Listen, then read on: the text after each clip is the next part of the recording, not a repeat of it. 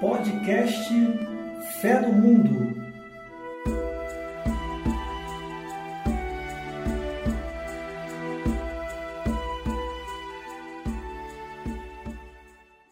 Boa noite, queridos ouvintes do podcast Fé no Mundo. Eu sou Beatriz Vilela, a âncora deste podcast, e hoje vamos para o nosso terceiro episódio. Sejam bem-vindos, meus queridos amigos e participantes, Ricardo Adriano e Érica Assis. Boa noite, Érica. Boa noite, boa noite, Ricardo. Boa noite. Boa noite, Ricardo. Boa noite, meninas. Boa noite a todos que estão nos ouvindo nesse momento. Legal. Ou bom dia ou boa tarde. Né? É, ou bom dia ou boa tarde. É Eu já vou- verdade. Eu não sei quando vai ser ouvido isso, né? Hoje daremos continuidade no nosso bate-papo sobre o primeiro mandamento da lei de Deus. Lembram que combinamos no episódio passado que dividiríamos em duas partes? A primeira, com os dois primeiros itens, que foi a questão do adorar e o culto a Deus, e a segunda parte, que é a de hoje, dos dois últimos itens, a quem cultuar e a relação com as imagens. Porém, antes da gente iniciar a nossa conversa, gostaria de ler alguns comentários que recebemos de vocês, queridos ouvintes. Mais uma vez surpreendente, capítulo muito interessante e edificante, válido a cada instante. Avalio com uma importância grandiosa a fé e a razão, caminhando lado a lado. E o catecismo da igreja faz muito bem este papel. Parabéns a vocês. Mais uma vez surpreendente, mensagem da ouvinte Renata Pinto. Acabei de assistir o primeiro episódio e está muito bom. Parabéns, comentário do ouvinte Elbert. Bom dia! Acabei de ouvir o segundo episódio do podcast e quero parabenizar todos os envolvidos. As discussões, como sempre, foram muito interessantes e cada comentário muito enriquecedor. Ressalto que, para bem viver uma vida de fé, precisamos estar conectados com Deus em todas as esferas, ter fé, esperança e caridade, pois assim nossos corações serão completos, nossas orações serão completas. Como vocês bem disseram, o homem foi criado para cuidar da criação. Então, sendo caridosos, cumprimos o plano de Deus em nossa vida. Por isso, inclusive, em nossas orações, pedimos, pois confiamos que Ele é o único que pode nos ajudar. Agradecemos, pois sabemos que nossas vitórias são obras de Deus e conversamos livremente para aumentar a intimidade e assim não deixar apagar a nossa fé. Entender que amar a Deus sobre todas as coisas depende não só do sentimento, mas também de ações nossas. Nos permite estar mais conectados com Ele e a viver mais plenamente quem somos, ou seja, quem Deus nos criou para ser. Mais uma vez, parabéns e obrigado pela partilha. Permaneço com grande expectativa para os próximos. Deus abençoe a cada um de vocês. Comentário da ouvinte Isadora. E o último comentário, gente, de hoje, é, eu prometo. Ouvi o podcast e achei muito bom. Sou suspeito para falar. Gosto muito do TLC e acho tudo, todo o conteúdo válido e importante para a nossa caminhada, pois sempre é enriquecedor e nos traz mais conhecimento da palavra. Ficaria por hora ouvindo vocês. Gosto de todos vocês e com relação a Érica, eu a admiro muito. Como tem sabedoria, fala com tranquilidade, calma e firmeza. Ela é sensacional.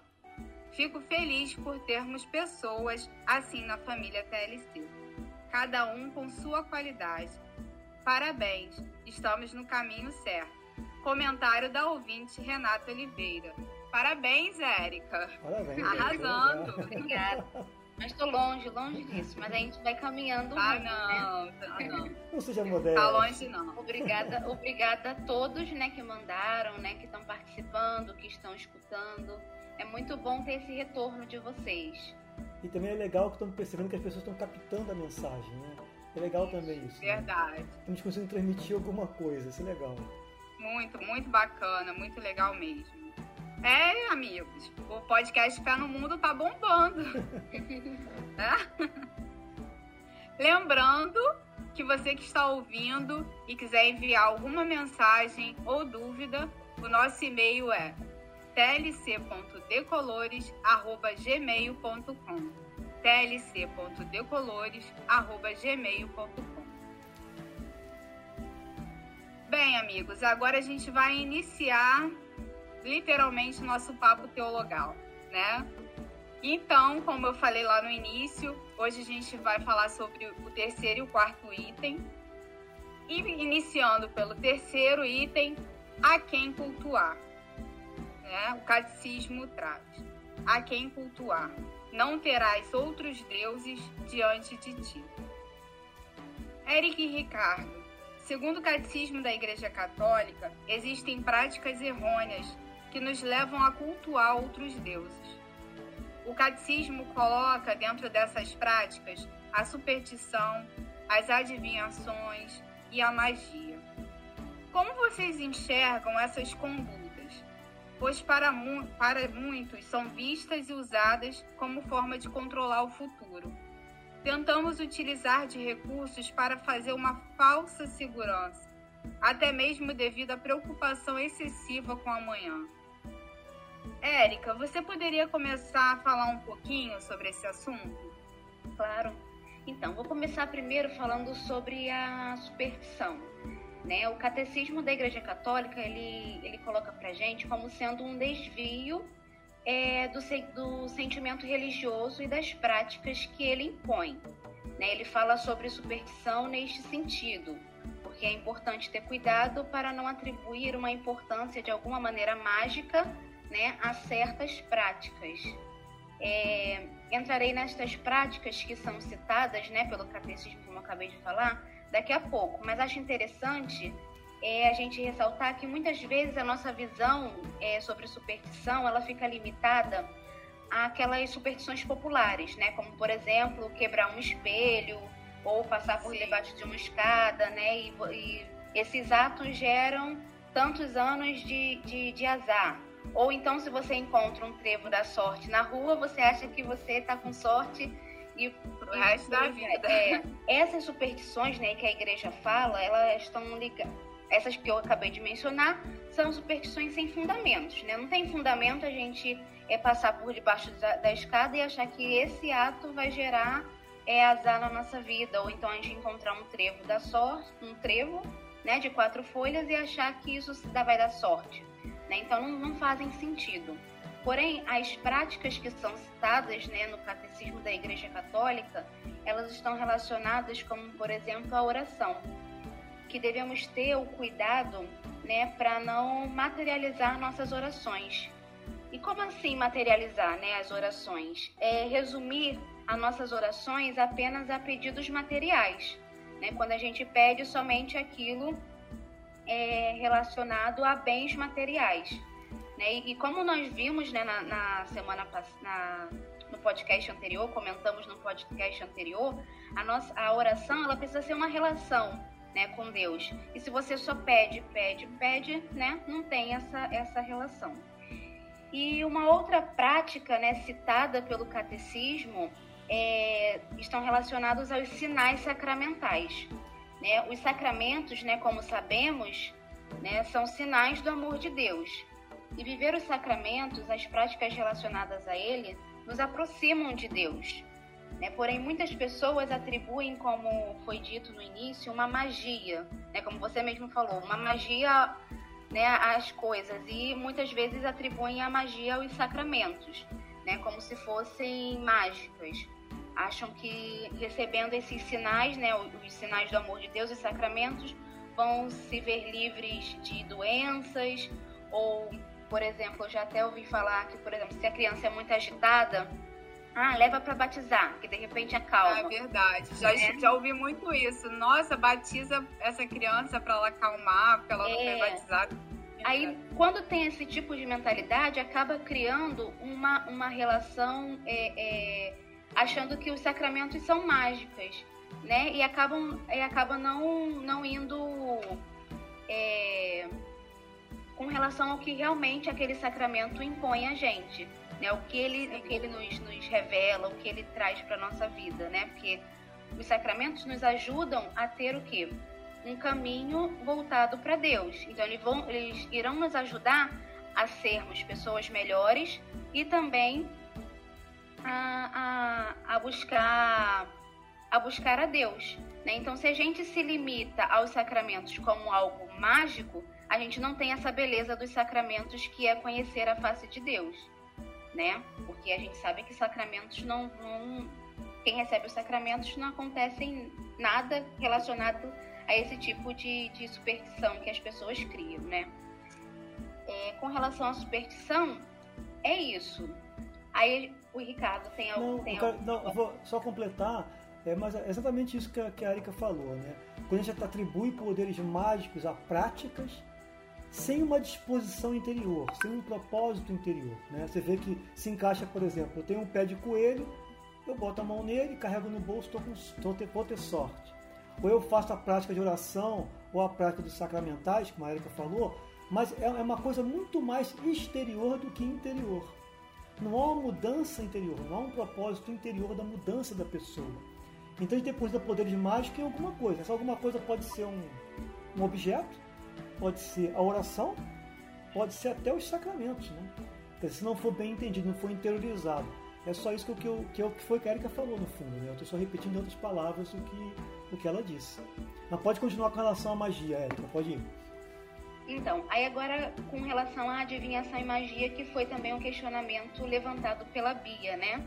É, já a magia e a adivinhação, elas estão voltadas mais para a busca do homem em ter controle né, e conhecimento de situações que ainda estão por vir. Né?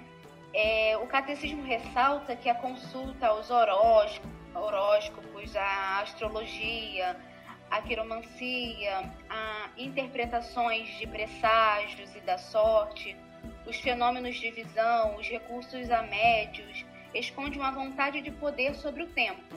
Né? O homem quer controlar, o homem quer ter poder sobre a história e finalmente assim os, é, os homens, né, o, ao mesmo tempo que um desejo de ganhar a si mesmo os poderes ocultos. Então ele acaba querendo ter um controle de tudo para poder também ter o, o, poder. A segurança dele, né? Isso. É. Ter a segurança. É que na verdade o homem não tem. É a única coisa que a, o homem não tem controle, né? A gente tem o passado isso. A gente está vivendo o presente, mas o futuro é, é aquele ditado, né? O futuro a Deus pertence. E o homem, ele não consegue admitir isso, né? E ele quer de alguma forma isso. ali agarinhar alguma coisa que faça com que ele tenha esse controle, né? Exatamente. Até mesmo pela questão da finitude, né? Então, se ele puder controlar para ele poder trabalhar melhor essa questão da finitude na vida dele, é para o homem, né, isso é muito poderoso. Mas a gente vê que isso porque, não condiz com o que Deus no fala. Fundo, no fundo, né, Bia, o, a grande, o, a, o grande mal que o homem não conseguiu vencer assim, o homem, né, de modo geral, é a morte. É, o único, é, é, é a única coisa que nos, nos, nos, limita, vamos dizer assim, né? Pela fé nós temos uma crença, mas assim, em termos materiais deste mundo, a única que nos limita é a morte. E aí que o homem quer ter o controle, ele não quer ter esse perigo, né? ele não quer ter esse. Então, depois as suas seguranças em coisas, né? em magias, em adivinhações, né? É, que se mistura um pouco com a superstição, como a, como a Erika já falou, entendeu? É, e recorrer a essas práticas né, leva a um sentimento vazio. Sim. Né? A gente ele pode pensar que vai se preencher, mas como ele não tem o controle, qualquer, qualquer coisa pode acontecer diferente daquilo que ele supostamente recebeu, é. né? Que ele recebeu, que ele foi procurar. Né? Então acaba perdendo totalmente o controle e a gente e acaba percebendo que não não, não contribui em nada, Sim. né? Esse, esse desejo pela, pelo que está por vir, né? Então, essa necessidade do homem né, de conhecer o futuro só revela o controle que ele deseja é, obter né, pelas coisas que são imprevisíveis, como vocês falaram. Né? É, nós temos a capacidade de mudar o hoje. Né? Se a gente vê que nossa vida não está boa, que a gente pode melhorar, então a gente tem essa noção, então a, gente, a partir dali a gente começa a mudar. Mas o futuro não, gente, é através dos nossos atos que o futuro vai se revelando, né? Por exemplo, tem o caso da, da, da pandemia, né? Será que se a gente mudar nossas atitudes com o planeta, né, com a casa comum, né, como o Papa Francisco cita, né, se a gente mudar nossas atitudes com a casa comum, será que a gente evita passar por uma nova pandemia no futuro? Né? Porque a gente sabe que conforme as coisas estão andando, pode ser que venham outras pandemias. Mas será que se os nossos atos começarem a mudar desde já, a gente não pode evitar problemas maiores? E também tem outra né? questão. É isso que a gente precisa pensar. Tem, Eric, tem outra questão também, quer dizer, às vezes, vamos, fazer uma reflexão. Será que por trás da superstição, da adivinhação, da magia, também não está um pouco de, de acomoda, acomodação do ser humano? De acomodação da pessoa, quer dizer, eu passo a responsabilidade para alguma coisa, entendeu? Não é eu que tenho que resolver os problemas, eu passo para alguma coisa a resolver, para alguma. Né? E o ser humano não é isso, ele, ele, ele é criado em mais semelhança de Deus, ele tem capacidade, de, com a ajuda de Deus, de transformar as coisas. Né? Então eu vejo muito também como isso também. Às vezes é uma, uma forma da pessoa também se é, passar a responsabilidade que é dela para alguma coisa que está fora dela, que não me compromete não, não, não me obriga Ou a mudar. cinzentar, né? Se- se- Ou cinzentar. Exatamente. Tipo, ah, é destino, É. já tá prescrito, porque se, se adivinhou é porque é algo que já tá escrito, É. então não tem o que fazer, não tem como mudar. É. Então é uma forma também de, de cinzentar, né? Sim, ficar isento de qualquer, qualquer responsabilidade que vai acontecer. Né? Mas legal, legal. É, sobre, sobre adivinhação e magia, era isso, e superstição, né? Era isso que eu tinha para falar. Não, Você quer acrescentar mais alguma coisa, Ricardo? Não, não, tá perfeito. Pra mim tá bom. Podemos, podemos seguir em frente. É contigo, Bia. Então, é, então, gente, lembrando, né, que não adianta que não vai trazer seu amor em três dias. não adianta recorrer lá na magia, porque não é bem assim que funciona, né? Se fosse assim que funcionasse, É, o, don, o, don, o dono lá do, do, do local da adivinhação ganhava na Mega Sena. Eu sempre falo isso, eu costumo falar isso, né? é verdade. Então, gente, vamos para a nossa segunda pergunta do item 3. A idolatria. É uma outra questão, né? Quando a gente fala a quem cultuar. E eu acho que é uma das questões que mais pegam e a gente até vai falar dela um pouquinho mais à frente novamente. Em um mundo tão capitalista, cheio de novos ídolos, seja dentro do meio artístico, na internet, até mesmo na política, a gente vê hoje em dia, né, esses ídolos na política, as pessoas brigando a ferro e fogo, né, por um político. Como vocês acreditam que a idolatria poderia ser explicada hoje em dia? Érica, eu começo com você de novo. Pode ser? Pode. Então, é, a idolatria, né, ela consiste em divinizar, né, tornar divino o que não é, o que não é Deus, né? Porque sabemos que só Deus é divino. Então a idolatria ela vai fazer, vai tornar algo, né, ou alguém extremamente importante, tornar tornar divino, né, como se fosse Deus. É, num mundo tão capitalista, né, como como que a gente vive, né, como foi até que você, como você mencionou, é, vemos muitas pessoas colocarem o dinheiro e o poder como sendo algo primordial, né? E vemos que hoje, em meio a uma pandemia, né, a gente vê que o dinheiro e o poder não, não são tão fundamentais assim, né? Porque você pode ter todo o dinheiro do mundo para pagar uma excelente, uma excelente é, um excelente hospital para ter os melhores cuidados e simplesmente eles não conseguem salvar a sua vida. Exatamente. E a gente às vezes acaba recorrendo a Deus, né? Pedindo Isso. pela cura, pela proteção. Então, mesmo você tendo todo o dinheiro, tendo endeusado o seu dinheiro, tendo é, feito com que o poder fosse algo extremamente importante na sua vida, num momento como esse que a gente está vivendo, a gente consegue perceber e pensar, poxa, dinheiro não é bem assim, não é tudo na vida, né? Tem gente aí que a gente vê nos noticiários que lutam, que lutam tanto é, é para poder conseguir, mesmo tendo os melhores é, é, atendimentos, né? Mas sempre recorrem a Deus. Não digo sempre, né? Porque cada um tem um tipo de mentalidade, né? Cada um tem a sua fé. Mas a maioria sempre vai recorrer a Deus pedindo socorro, essa intervenção pela sua saúde, né? Mas se você tem assim, mas aí a gente também percebe na pandemia que ter dinheiro e poder ajudar os mais necessitados, a gente vê que é interessante ter esse dinheiro, mas não no sentido assim de querer ter o dinheiro como se fosse aquilo fosse o, o, é. o Deus da sua vida, como se fosse a coisa mais importante. É. Né? Então, se você tem um dinheiro, né, uma condição boa e, e ajuda o outro, você acaba percebendo que, que, é, que é importante ter esse dinheiro para poder ajudar o próximo. Né? A gente viu que durante a pandemia, a quantidade de pessoas que perderam seus empregos, é, voltaram para a linha da pobreza extrema, até mesmo da miséria, né? a gente vê que muitas outras pessoas têm ajudado. Né? Então, se você tem o um dinheiro nesse sentido, né, de ajudar, de poder contribuir, de ter, de de atender ali as suas necessidades básicas, tudo bem. Mas agora quando passa desse limite em que você só quer, só quer, só quer ter dinheiro independente e não importa com a vida alheia ou não importa com, com ninguém, aí é, já é uma preocupação, já vira uma idolatria.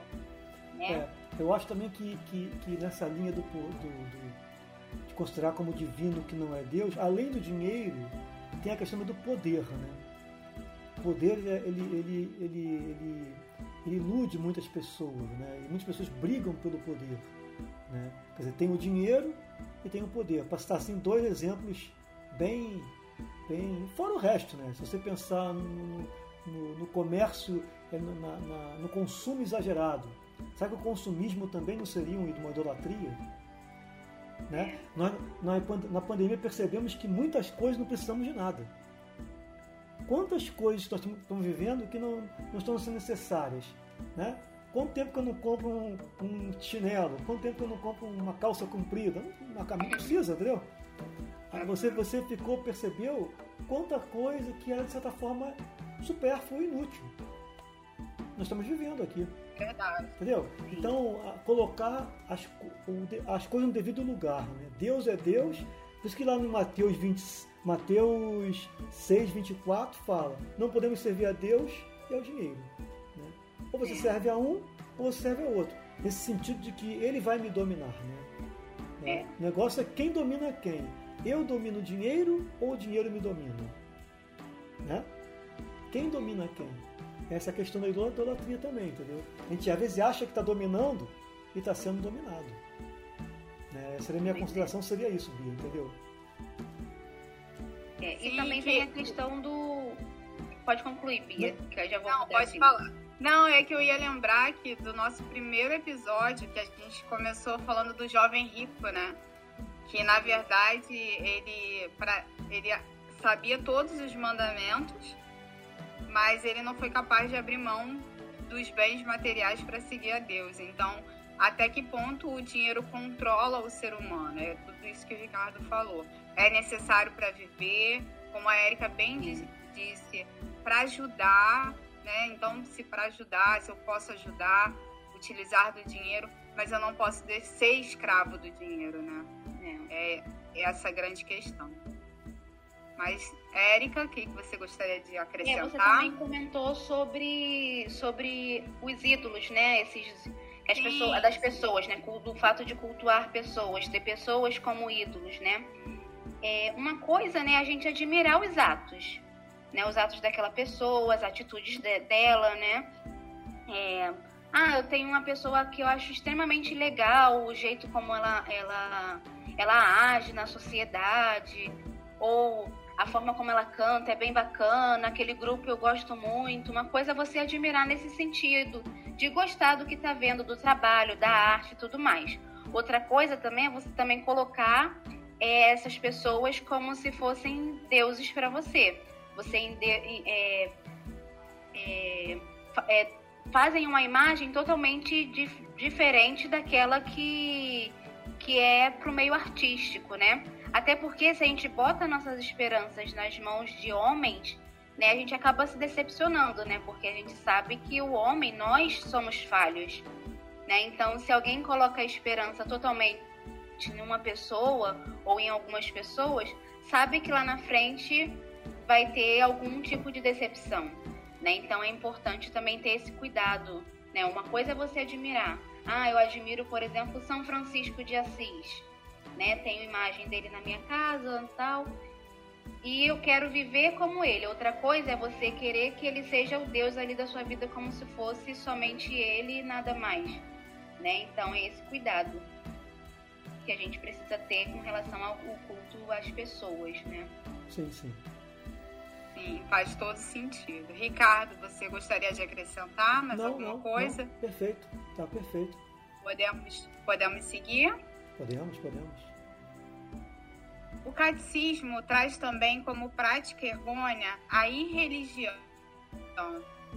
Érica, como poderíamos entender a questão do o tentar a Deus? É, na irreligião, né, existem alguns, alguns pecados, né, o catecismo é, traz pra gente alguns pecados que nos levam à irreligião. Entre eles, né, está a ação de tentar a Deus, né, como você mencionou. Ou em atos, né, tentar a Deus consiste, né, em pôr à prova, em palavras ou em atos, sua bondade e sua onipotência. Né? Essa ação nos recorda a passagem em que Satanás quis, cons quis conseguir que Jesus se atirasse do alto. Né? Tem aquela passagem né, em que Jesus é tentado. Né? E Satanás tenta Jesus é, de uma maneira com que, que fizesse com que Deus agisse em favor de Jesus para poder socorrer. Né? Então, esse ato de tentar a Deus né, é, desse, é, dessa forma é uma, um, um erro. Né? Então, conseguir com que Jesus se atirasse do alto, obrigando Deus a agir, né? é tentar a Deus. E imediatamente Jesus repreende, né? Ele tem como resposta: não tentarás o Senhor teu Deus. Isso se estende a nós. Mas em momento algum devemos tentar a Deus, né, por meio de pedidos, de chantagens, né, para que as nossas as nossas orações, nossas orações, nossos pedidos, né, sejam atendidos. Ah, eu vou, eu quero que meu pedido seja atendido, aí eu participo da pastoral tal. Ah, se meu pedido não for atendido, eu não vou participar de nada. Eu não vou mais à igreja, né? Então isso tem que ter cuidado com isso, né? Sim, sim. Muito bem lembrado, verdade. E dentro da religião, Érica, a gente também tem a questão dos sacrilégios. Né? O que seria essa conduta, né? De forma prática? Então, o sacrilégio ele consiste em profanar ou tratar é, indignamente os sacramentos e as outras ações né, litúrgicas, bem como também as pessoas e os lugares é, consagrados a Deus. Em outras palavras, é o desrespeito né, ao templo, ao culto prestado a Deus. Aí até eu posso, a gente até, até pode pensar numa, numa, numa cerimônia de casamento né? Eu vou trazer aqui um exemplo é, é, sobre um casamento, onde os noivos, porque normalmente o casamento, né, para um casal é um, uma realização muito importante, onde as pessoas se preparam, né? Tem toda a preparação que a igreja coloca, mas também tem a preparação de convidar as pessoas, preparar a festa, né? Porque é sempre uma realização muito grande, né? Um acontecimento grande e também é digno de ser celebrado né? Então, temos aqui noivos que planejam né, o casamento, imagina, ele planeja toda a festa, é, tudo com antecedência, né? Porque nada é feito de uma hora para outra. São anos, muitas vezes anos, um casal se prepara, né? Com todo cuidado e tal. Aí faz, é, faz questão de chamar as pessoas e quer que tudo aconteça de forma perfeita. Só que aí tem um convidado que, por exemplo, chega lá, bebe demais, né, acaba perdendo a linha e a noção das coisas e começa a, a, a provocar discussões, é, é, a derrubar as coisas. Como você acha que esse casal que planejou a festa iria se sentir? Né? Com certeza eles iriam se sentir totalmente tristes. Né? Então, a, a, aquela, aquele convidado seria, como por exemplo, o, o sacrilégio. O ambiente do casamento né, seria como o templo, né, o templo religioso e os convidados, as pessoas, os convidados não, os noivos, as pessoas que organizam isso. Então, se um convidado age dessa forma, ele acaba desrespeitando todo o ambiente, toda aquela preparação que foi feita para poder celebrar um dia é, importante, né? E também é um desrespeito com as pessoas que fizeram aquele momento acontecer. Então, se a gente faz essa associação, a gente consegue perceber que até mesmo em outras religiões a gente precisa ter cuidado para não desrespeitar, né? Desrespeitar o espaço do outro, né? Porque muitas vezes a gente acha que só o nosso espaço é sagrado, mas a gente sabe, né? A gente até viu que, as, que há salvação por outras religiões. Então, se há salvação por outras religiões, como vimos no, no programa anterior, então aqui há espaço. É, há de ter respeito pelo, pelo espaço dos outros também, né? É, há, tem, deve, deve se ter, né? O, o, respeito pelo, pelo espaço dos outros, porque com certeza ali tem algo também que é sagrado para eles. Então é muito importante a gente não cometer o sacrilégio, tanto é, é, as pessoas cometerem com a nossa religião, a gente também não é, ter o cuidado de cometer com as outras, né? Perfeito, Érica. Ricardo, ainda falando sobre a religião, existe a questão da simonia. O que seria a simonia? É o... Você poderia explicar para gente? Sim, o catecismo coloca essa questão da simonia, né? E a simonia é a compra e venda de realidades espirituais.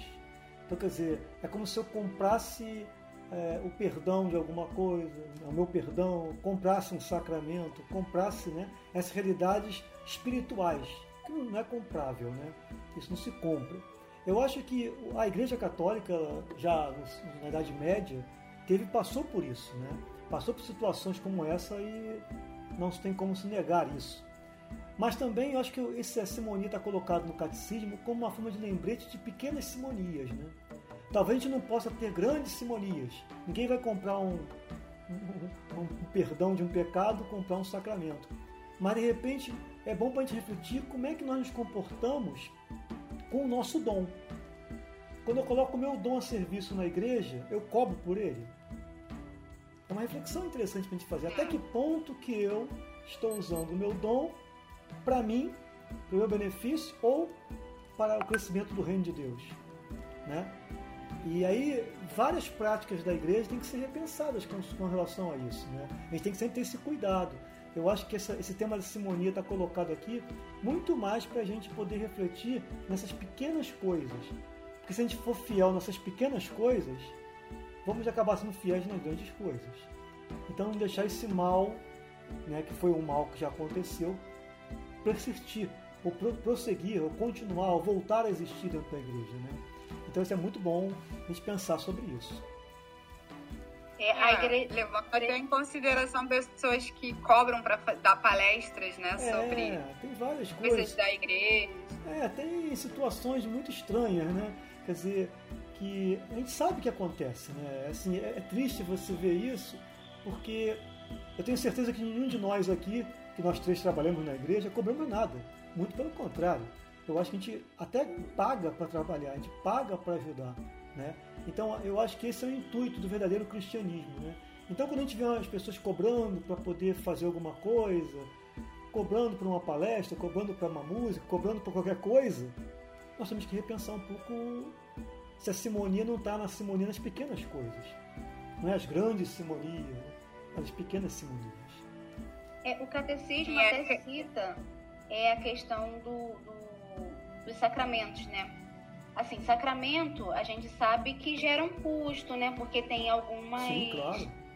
É, é, algumas coisas, né, que são. que precisam ser pagas, né? Que só compra mesmo com dinheiro. Mas ele cita essa, essa questão de se preocupar com as pessoas mais pobres, né? se elas não tiverem o, di o dinheiro de serem privadas de receber o sacramento. Né? Esse cuidado também que deve, deve ter. E já que o catecismo cita né, essa parte aí sobre o cuidado com as pessoas mais pobres, é claro que isso aí que eu vou falar agora não, é, não vem a ser uma simonia, mas é meio que um alerta, né? De, de, de ter com, a, com as pessoas que são de grupos.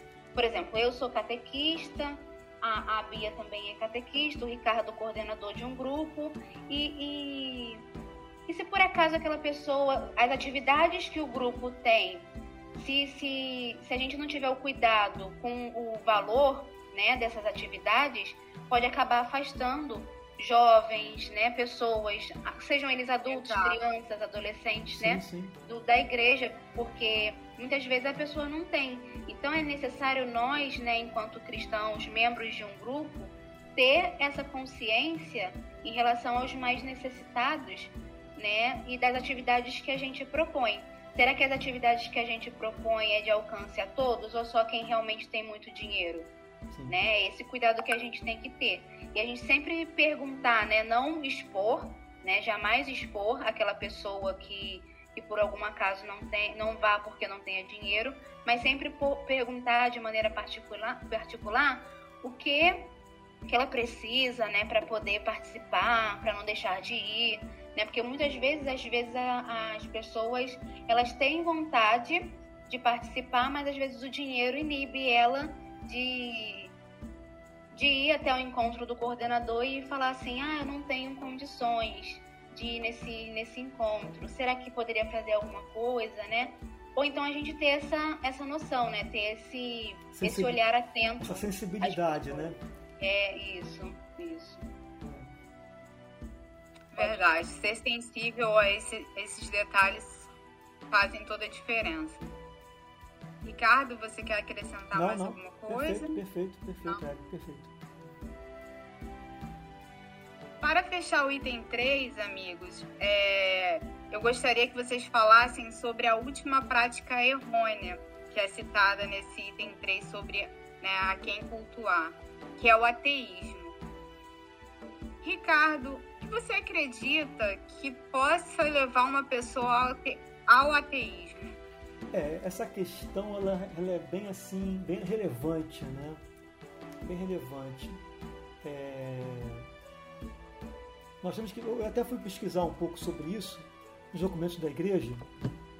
Aqui no documento da igreja, no Gaudium Express, números 19, 20 e 21, ele, tra ele trata um pouco disso. Eu, eu peguei três pontos importantes. Primeiro, ele coloca os motivos do ateísmo. Por exemplo, é que o homem moderno ele tem uma grande dificuldade de se confrontar com a autonomia, com a liberdade, com a dependência de Deus. Todos nós sabemos que o homem moderno se sente uma pessoa livre. Né? Ele é livre no sentido que ele faz o que ele quer, vamos dizer assim, esse conceito de liberdade que ele tem. Então, essa concepção de liberdade, ela não se encaixa, não consegue, é, na cabeça dessas pessoas, é, é aceitar como um Deus que, do qual eu dependo. Então esse é o primeiro problema. O homem moderno não aceita, é muito difícil aceitar essa, o que ele vive de autonomia e liberdade com essa dependência de Deus. Nós estamos colocando desde o início aqui adoração a Deus, né? É, dependemos de Deus, né? Tudo, aqui, tudo que nós falamos até agora. Então esse é o primeiro problema que o documento coloca. O segundo problema que o documento coloca aqui é a mentalidade científica do homem moderno. Hoje nós temos uma concepção no mundo, desde a Idade da, da, da, modernismo, desde com Descartes, né? começou lá com Descartes, aquele pessoal todo, de que a, as coisas têm que ser provadas para serem verdade. Então, para Deus ser verdadeiro, tem que provar sua existência. E provar a existência de Deus é algo impossível. Porque Deus escapa à nossa capacidade intelectual, cognitiva, ele está além de tudo isso. Então esse é um problema que é o segundo problema que os documentos da igreja aqui do Gaudium Spes coloca. A questão da, dessa mentalidade científica que exige prova. Quer dizer, antes do modernismo, a prova não vinha por, por, por, é, pela matemática, pela física. Né? Intuições, percepções, sensibilidades valeriam como uma prova. Como provar a fé? Eu digo, Érica, você tem fé? O que, que você sente? Ela não vai conseguir me descrever o que, que é a fé dela. É algo que ela sente, mas não consegue descrever. Então esse é o segundo ponto. E o terceiro ponto, que é um ponto que é, nos faz refletir bastante, que é as atitudes cristãs que afastam as pessoas de Deus. E aí o documento da igreja coloca uma observação. Eu vou até ler aqui para não cometer nenhum, nenhum equívoco, né? É o número 261 do, do, do, do da Gaudium Express. Ele bota assim: O remédio, porém, a ser levado ao ateísmo deve-se esperar não só de uma, de uma adequada exposição doutrinária, mas também de pureza de vida da igreja e de seus membros. Ele prossegue, eu não vou ler mais para não. Mas então não é só uma questão doutrinária, não é só uma questão de eu ensinar as coisas certas, não é só uma questão de eu falar as coisas direitinho, é uma questão de comportamento. Então, muito do ateísmo, principalmente na juventude, é, é resultado não de que eles não acreditam em Deus, eles até gostam de Deus.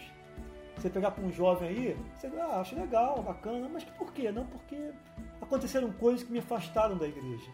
Geralmente essa, essa é a resposta que é dada. Foi um comportamento de alguém, ou de um, de um membro de pastoral, de um coordenador, de um padre, de um bispo. Então, a, o documento Vaticano II coloca isso.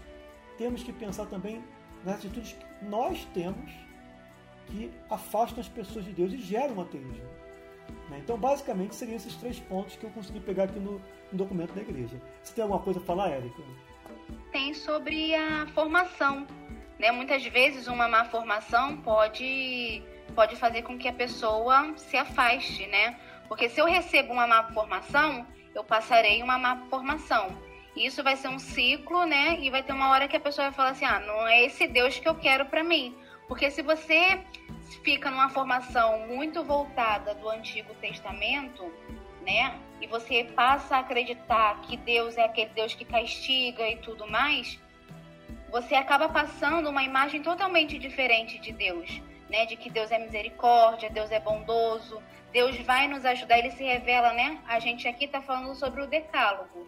Ele se revela para que o homem se aproxime de Deus, né? E chegue à vida eterna, né? Então, é, é, é, se a gente não, não tem nessa uma formação adequada, a gente acaba indo para um outro caminho, né? E, e, acaba levando uma imagem de Deus que não é a que realmente é, né? A própria imagem dele que a gente sabe, né?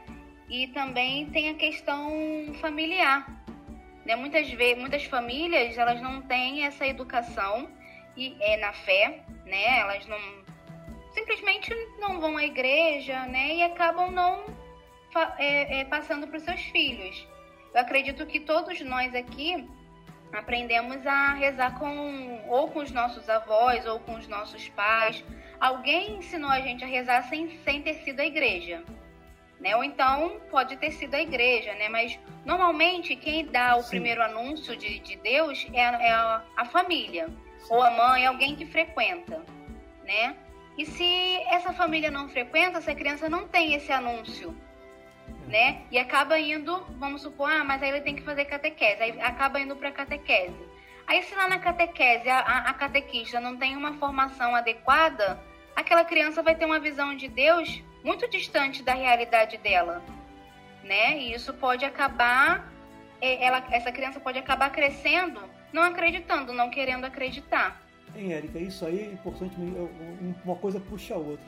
Mas isso vale também na questão da formação, né? Pensar na formação desses formadores, na formação Sim. dessas catequistas, catequistas de crisma, de, de catequese infantil, catecumenato. Então é importante investir nisso. É claro que o comportamento da pessoa pesa muito, como foi dito pelo documento, mas também essa questão de, de fazer uma boa formação para que essas pessoas estejam preparadas para passar para frente para outros que vão chegar essa visão é muito importante, né? É porque a gente vê né, nas igrejas que muitas catequistas têm muita boa vontade, né, muitas vezes tem muita boa vontade até mesmo de aprender, de fazer diferente. Tem gente que gosta de aprender. Tem um curso, poxa, tem um curso rapidamente se inscreve, né? Mas aí também é a questão da, da, da comunidade paroquial se atentar a isso, Sim. né? Sim, perfeito, perfeito. Eu acho que eu só teria para terminar aqui uma questão que, que é do ateísmo, que é a questão de que é, o ateísmo tem um problema muito sério, que é uma dificuldade, as pessoas que, que, que se dizem ateístas, é a questão de dar uma resposta para alguns, alguns elementos da vida da gente, como a morte, a doença, a dor, Perfeito. o sofrimento. É. Isso, o ateu não tem como dar uma resposta. Nós, pela religião, conseguimos dar uma resposta. Né? Tem uma frase famosa de Agostinho que diz que fizeste-nos para vós e o nosso coração permanece inquieto enquanto em vós não descansar. Então o homem vai ser eternamente um ser que se pergunta, que se questiona. Isso é normal no homem, faz parte do ser humano. É normal, porque o ser humano é um ser incompleto. Ele só, só consegue encontrar, encontrar sua completude quando chegar em Deus. Lá ele vai encontrar tudo aquilo que falta para ele. Porque ele é um ser incompleto. O único completo é Deus. Nós somos incompletos. Então essa ânsia, essa busca, né, vai sempre existir. E nesse ponto, todo homem, ateu e não ateu, passa por isso. Passa por essas perguntas. Sentido da vida. Qual o sentido da vida? Então, nesse ponto, a religião consegue dar a resposta, que muitas vezes o ateísmo não vai conseguir dar. Então tem uma fragilidade aí para o ateísmo, né? Lógico. É, nós vimos os vários motivos que as pessoas viram ateias. Muitas vezes são até ateus, mas não, não foi porque não acreditaram em Deus, vamos dizer assim. Até acreditaram. Aconteceram várias coisas que fizeram se afastar de Deus. A gente conhece vários casos assim. Né? Então acho que da questão do ateísmo seria isso, Bia, da minha parte. Se a Erika tiver alguma coisa para completar, não tem problema, pode, pode falar, Erika. Não, não, já. O que eu Escutamos, tinha pra falar era. É. escutamos o assunto. Legal, legal. É, é bem complicado mesmo, assim. E eu vou dizer que os sofrimentos muitas vezes levam a gente a desacreditar também, né? É. E momentaneamente. Só que aí a gente vê que tudo tem um sentido. E quando a gente está dentro da igreja, que, quando a gente está com a nossa fé, né? Estruturada, né? buscando fortalecer. E está embasada. É, porque né, uma fé embasada, ou mesmo pode ser até aquela fé é, que você carrega de. Que eu não vou dizer que é uma fé inocente, mas é aquela fé pura, sem. de pessoas que não estudam, que não estão embasadas. Mas você vê que tudo tem sentido na vida, que tudo tem um sentido, né? Que você não acharia esse sentido no mundo. E eu falo isso porque quando eu perdi o meu pai, eu passei por um momento de, de raiva, né? E de um momento de descrença. Ainda mais por causa dessa questão da finitude, que a gente até já falou aqui, né? Sobre esse não controle, né? Da morte. Só que eu pensei, cara, Cristo, Cristo, que é o Filho de Deus, morreu, foi crucificado, sofreu tanto, né? Quem sou eu, então, para sentir essa raiva, né? Eu acho que tudo passa, tudo tem um processo e Jesus, né, Deus que é filho, é Jesus Cristo, ressuscitou para nos mostrar que existe vida eterna. Então a gente tem que acreditar nisso e eu acho que é muito difícil a pessoa viver sem ter esse sentido na vida. E quem consegue, é um, eu acredito assim, que em algum momento vai recorrer. Eu já vi muita gente falar que era ateu e no momento de sufoco tava pedindo oração. Então é, é, complicado, porque não é fácil levar o ateísmo, não. O ateísmo, como você falou, Ricardo, é uma coisa frágil. Sabe? É... Só para fechar essa questão, tem uma dúvida que é de uma terminologia que também é muito usada e hoje em dia a gente ouve bastante, que é o agnosticismo. Eu mesmo possuo alguns amigos que se, se descrevem agnósticos e não ateus. Para vocês, qual seria a diferença dentro dessas duas terminologias, né? Agnóstico versus ateu? Bom, o ateu, na, segundo uma definição, seria aquele que não crer, né? Não crer em Deus.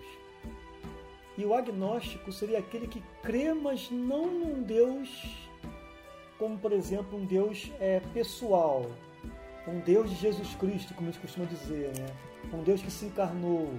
É um Deus, uma divindade, uma força, alguma coisa que, que não não, é, não, não, é, não é, vamos dizer assim, não tem sentimentos é, humanos, misericordiosos, é uma energia, é uma coisa. Então o agnóstico, o agnóstico acredita dessa forma, né? é a crença dele. O ateu não, o ateu teoricamente não tem, não crer em nada. Né? E acabou a vida, acabou tudo. É o ponto final, é uma crença que. Já o outro não. Talvez uma energia, uma coisa nesse sentido. Né? Essa é a minha compreensão que eu tenho disso.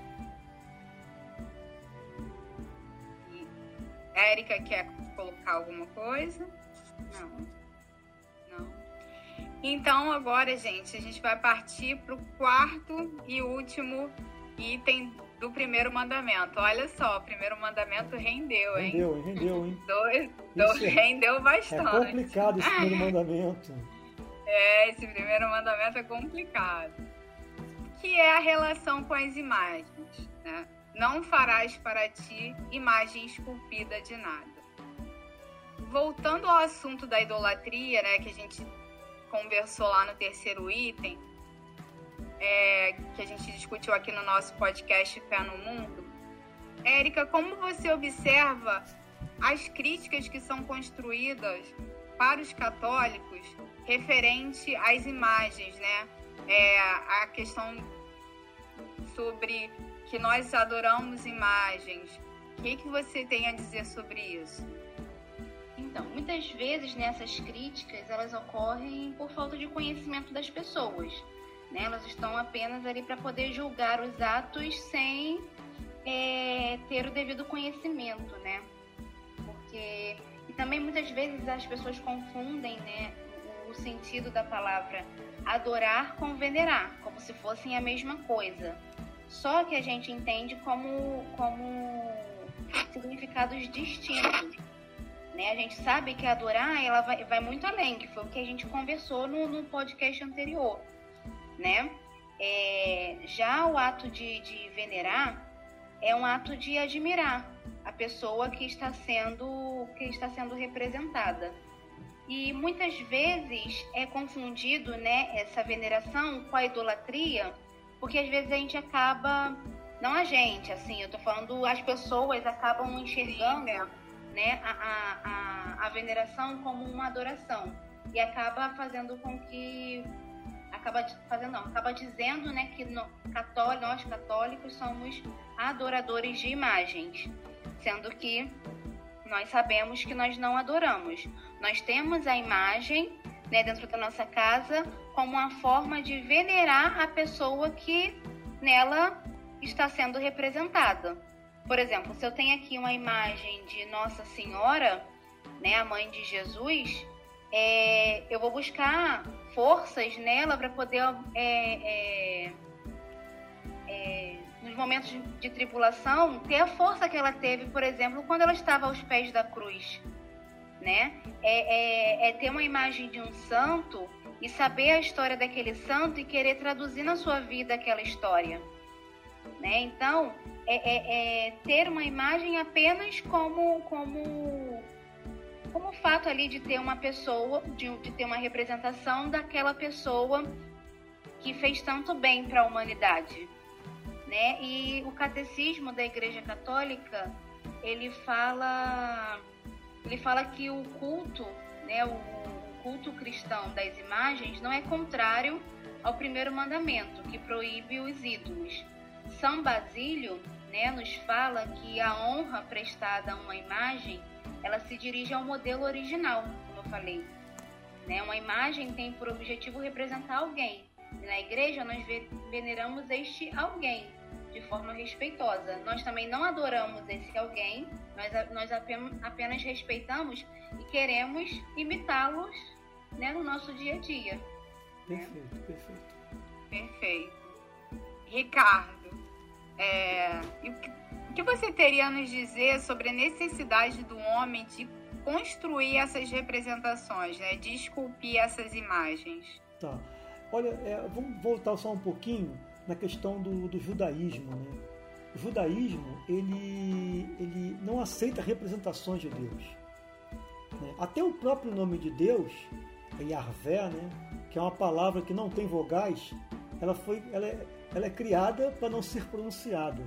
tão sagrado que Deus é. Então há uma, uma preocupação muito grande do judaísmo com a questão do, das imagens, né? a questão da sarça ardente, por exemplo, onde Deus aparece e fala, mas na verdade Deus não é visto.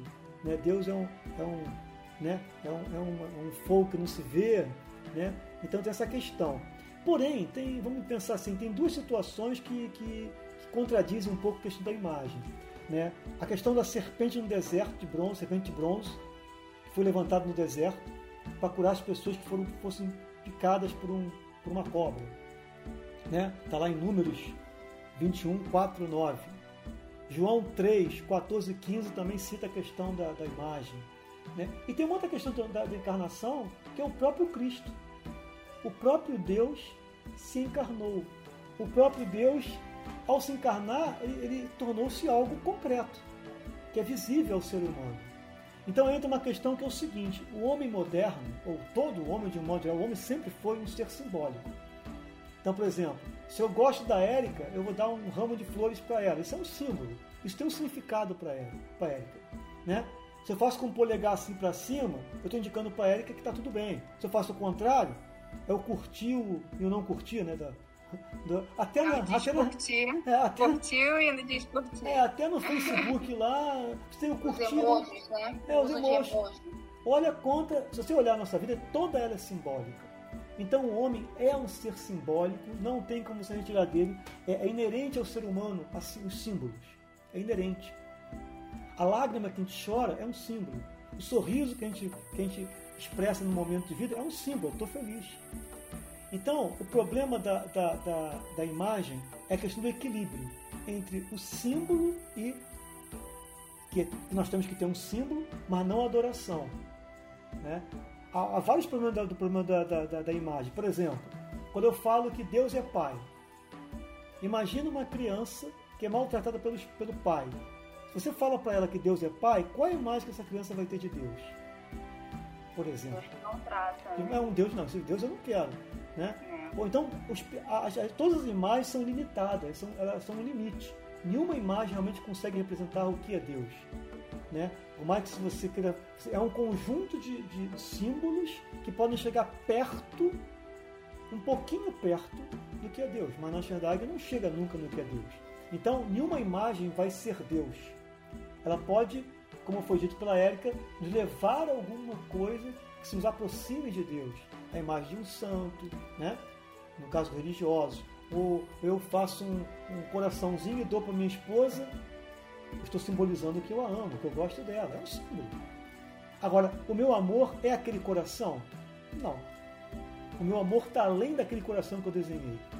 Então a questão do símbolo tem que tomar esse cuidado apenas para não cair na, na, na, na, idolatria. Voltando ao tema da idolatria. Na idolatria, cair nesse, nesse perigo. Entendeu, Bia? Entendi. E vou te dizer que essa questão que você levantou do homem, né, que, que é muito simbólico, eu estudei muito sobre isso até na literatura.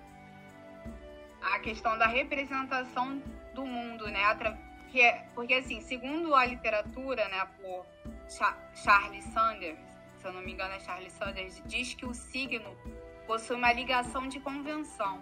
Ele representa algo. É, então, o que, que eu quero dizer? É assim, a gente aprende nas aulas de literatura que o símbolo né, e o signo, eles têm uma relação física de referente. É, que é até chamado de mimesis, né? A gente chama de mimesis. É quando a gente nomeia as coisas, a gente tenta representar o real. Como que eu vou me fazer entender? Por exemplo, a cadeira. Quando eu penso na cadeira, o pensar na cadeira é real. Agora, quando eu desenho a cadeira ou construo a cadeira de madeira, aquilo ali é uma representação do real. A cadeira em si, fisicamente, ou a cadeira desenhada, ela é a representação do real que está na minha ideia. Né? Então, na verdade, pessoa, as pessoas acham que a cadeira em si feita seria o real. Não. Ela é a representação. Ela é um, é, é um signo né, que foi representado.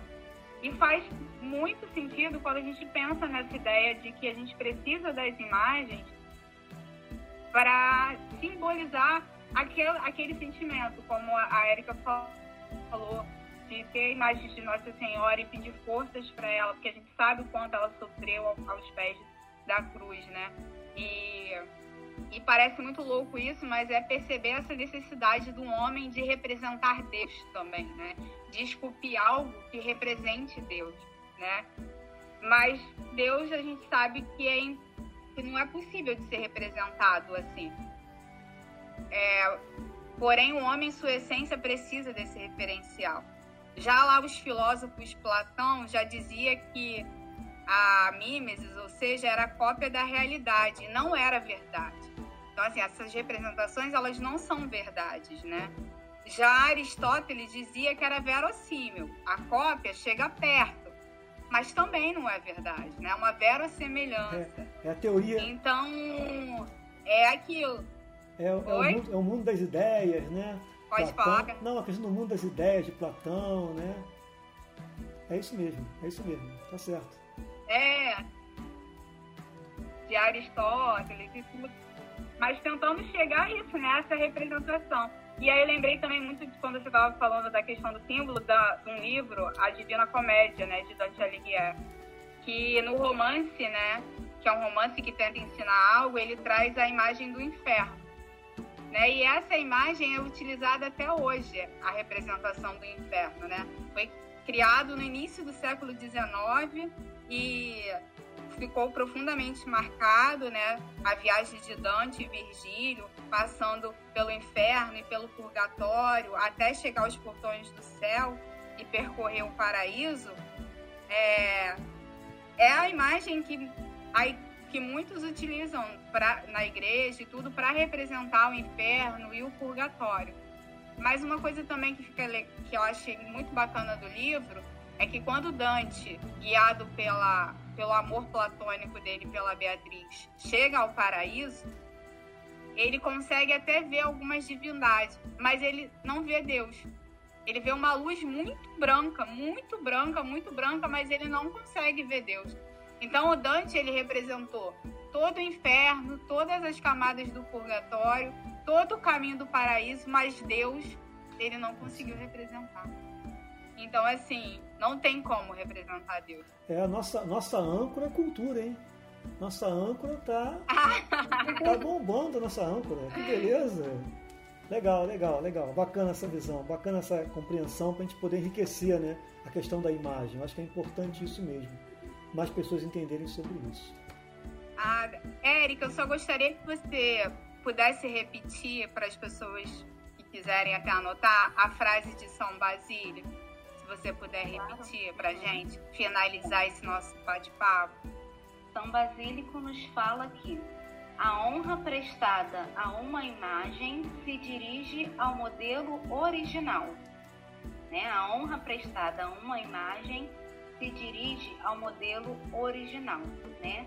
A, a, a imagem é apenas representação daquela pessoa para quem a gente né, tem nossa devoção, tem o nosso respeito.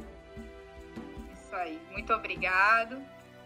Eric e Ricardo, como sempre, muito enriquecedor nosso diálogo, né? Uma maneira muito didática e prática de entender, né, o catecismo da Igreja Católica.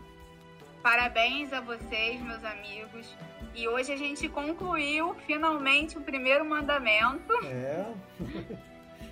tá vendo? Foram, foram dois podcasts para, para apenas um mandamento. Como as coisas de Deus são ricas, né? Vocês gostariam de acrescentar mais alguma informação? Não, não. Algo? Não, não. não. Então eu vou agradecendo também aos ouvintes que prestigiam né, o nosso podcast Pé no Mundo, é, aos que enviaram as mensagens, nosso muito obrigado, nosso carinho. E lembrando que o nosso quarto episódio está no forno, já já ele vai sair e a gente vai continuar a esclarecer mais a fundo o nosso tema principal, que é o decálogo. Partiu o segundo mandamento, gente? Partiu. Partiu. Partiu. Partiu. Vamos lá. Vamos lá? Lembrando nosso e-mail, tlc.decolores.gmail.com. Boa noite, meus amigos. Boa ou bom dia, boa tarde, ouvintes. Para quem tiver o ouvir de manhã, de tarde. Mas que todos fiquem com Deus e salve Maria. Salve Maria. Boa noite, salve, galera. Boa noite. Tchau, tchau.